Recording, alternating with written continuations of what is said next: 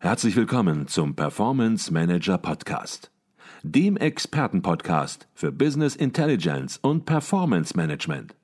Inspirationen, Know-how und Impulse für Controller und CFOs, die noch erfolgreicher sein wollen. Ihr heutiger Gastgeber Peter Blum.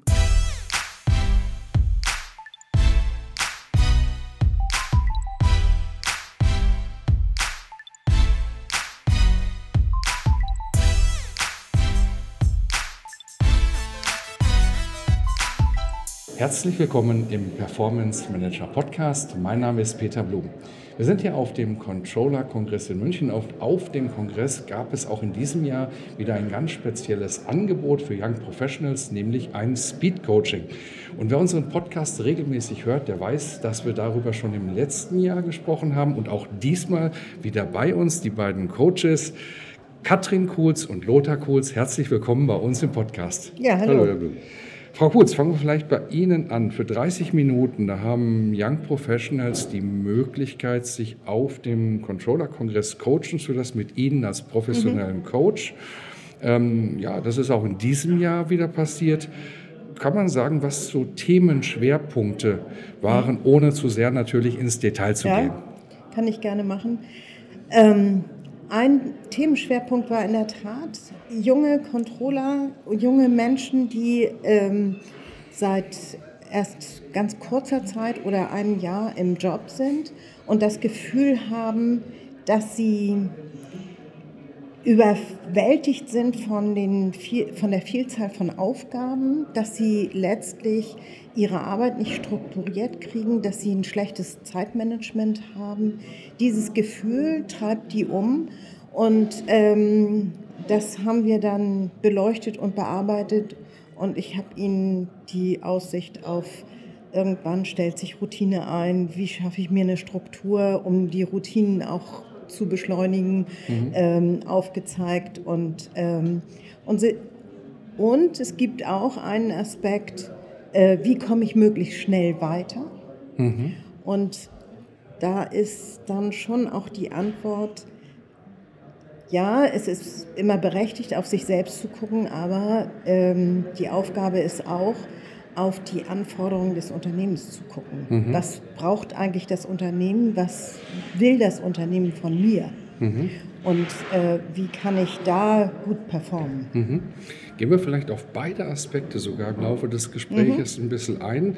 Das erste Thema, das Sie angesprochen haben, ist, dass sich Berufsfelder ändern, dass ganz neue Themen entsprechend auf Controller, auf mhm. Finanzen zukommen und dass die sagen, Mensch, ja, ich will nicht sagen, wir fühlen uns überfordert, aber wir müssen das Ganze ein bisschen sortieren. Mhm. Ähm, ist das etwas äh, gewesen, was sich jetzt im Laufe der Jahre so entwickelt hat an Themenschwerpunkten? Sie machen das ja hier schon drei Jahre lang. Mhm.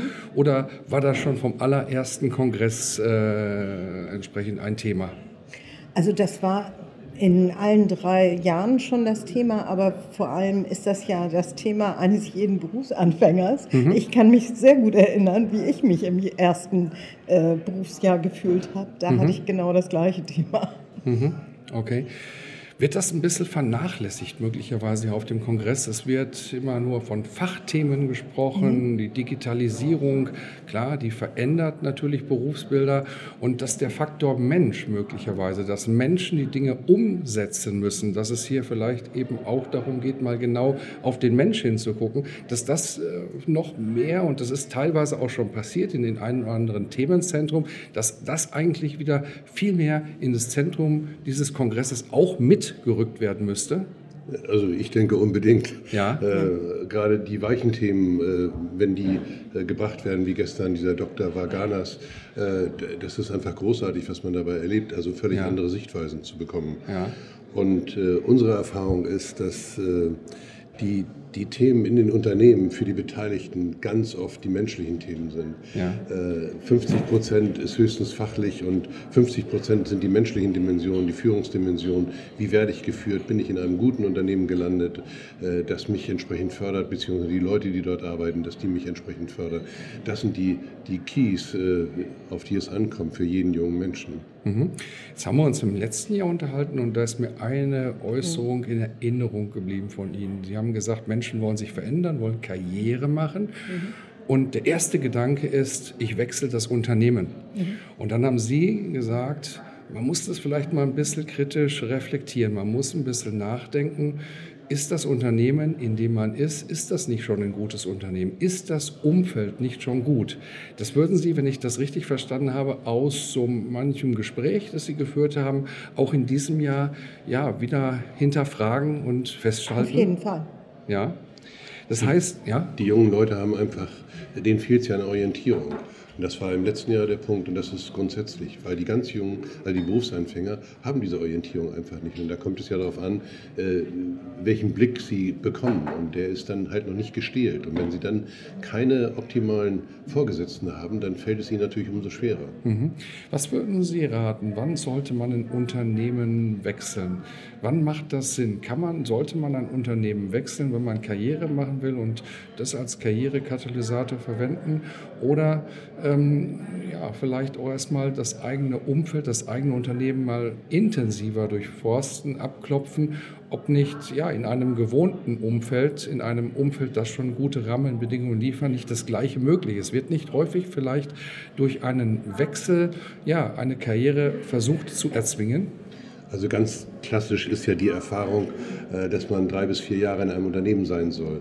Die äh, heutige Generation mit den Startups sieht das äh, partiell anders. Aber in dieser klassischen Form war es so, dass man im ersten Jahr sich einarbeitet, im zweiten Jahr selbstständig wird und eigene Erfahrungen macht und im dritten Jahr diese Erfahrungen tunt und das Wissen mhm. tunt.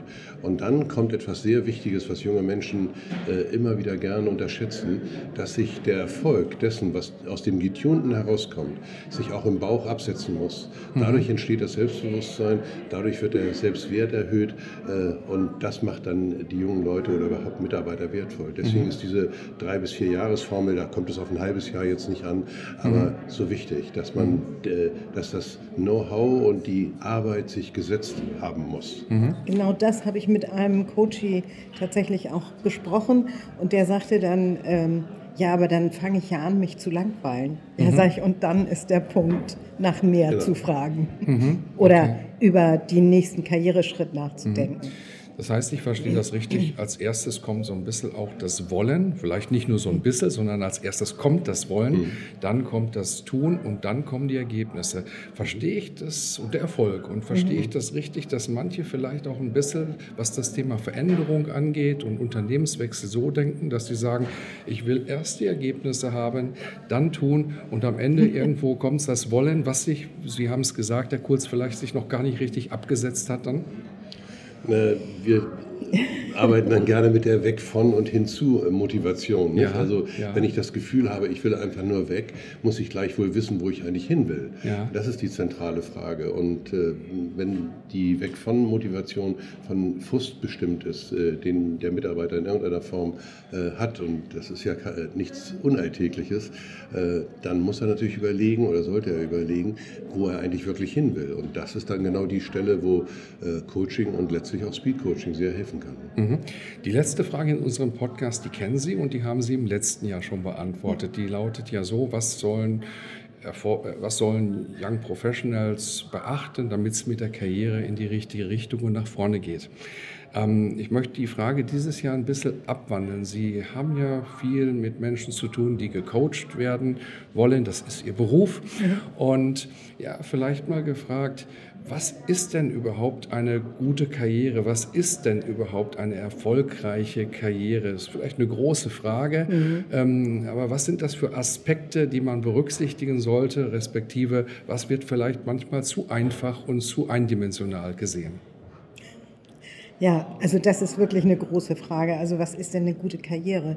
Eine gute Karriere ist insbesondere alles, alles das, was ich tue, muss ich mit, wirklich mit Begeisterung und gerne tun. Und ähm, solange das vorhanden ist, ist das schon erstmal die Basis.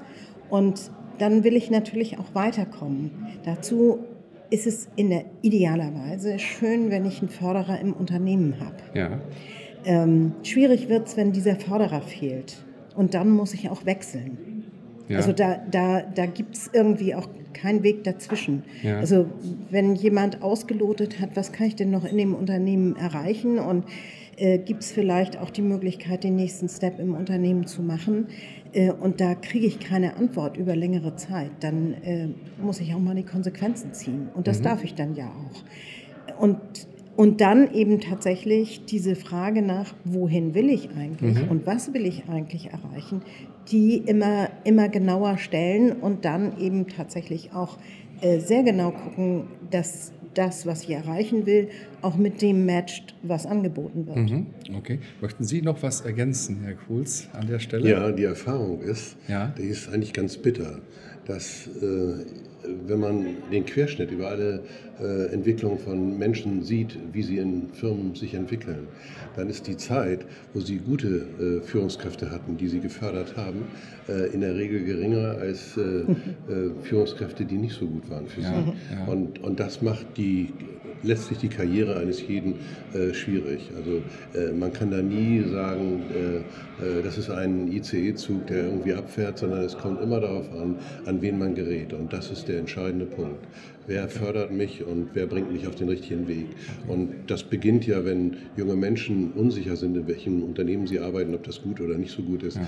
Da fängt das ja schon an. Ist offensichtlich schon nicht die beste Führungskraft. Okay, das heißt, ich nehme mit, man braucht ein gutes Umfeld. Ja. Das Umfeld, sag ich mal, ist, dass man natürlich Menschen hat, die einen fördern, aber die mhm. Aufgaben und Themen auch stimmen. Das ist das eine. Und ja, auf der anderen Seite, dass man sich, und das war so ein bisschen die erste Reflex vor kurz, dass man sich ja, ich fasse das mal mit meinen Worten zusammen, jederzeit wohlfühlt, dass ja. man sich, ja. dass man authentisch ist genau. und dass man das macht, was man machen will, denn es fängt alles mit dem Wollen an und dann kommt das Tun und dann kommen die Ergebnisse. Und dann bekommt man die innere Mitte. Und wenn man die innere Mitte hat, dann ist man auch in Folgegesprächen, wenn man sich bewegt, äh, bewirbt, äh, einfach eine starke Persönlichkeit, die dann überzeugen kann. Wunderbar. Frau Kurz. Und dann gibt es noch eine Oh, Botschaft. Sie möchten noch was ergänzen, ja, eine sorry. Botschaft habe ich Heiße die Krise willkommen. Ja. Und macht das Beste daraus. Okay, das also, ist... Äh, das bleibt uns allen nicht erspart. Ja. Und ähm, diese Krisen sind unendlich hilfreich. Ja, und da gibt es Wenn ich daraus was Neues und Gutes kreiere. Ja, und da gibt es auch ein ganz, ganz ähm, spannendes Buch, was ich vielleicht an dieser Stelle mhm. auch mal empfehlen kann und auch von jemandem, der auch bei uns im Podcast schon war, der Boris Thomas. Mhm. Ähm, und der hat genau über dieses Thema, über das ja. Thema Krise äh, geschrieben und das Buch lautet Fang nie an aufzuhören. Jetzt genau. müsste er uns eigentlich bezahlen, dass wir das hier entsprechend so machen. Das äh, ja. ja. Äh, ist der spontane Gedanken mhm. gewesen, der äh, mir gekommen ist, als Sie es sagen. Krise ist etwas, was man positiv nehmen muss. Wenn aus der Krise geht man gestärkt hervor. Und ja, auch aus der persönlichen Krise, auch wenn man manches sehr bitter manchmal dann sieht, am Ende, ja, hat man dann doch den positiven Aspekt, meist zumindest, nicht immer, aber meist mhm. sieht man da gestärkt und positiv dann daraus Unbedingt. hervor. Genau. Frau Kohls, Herr Kohls, ich glaube, das war noch ein besseres Schlusswort, als ich es hätte sprechen können. Herzlichen Dank für diesen kurzen Einblick und für die Ideen, die Sie mitgebracht haben. Ja, gerne. Vielen Dank. Danke sehr.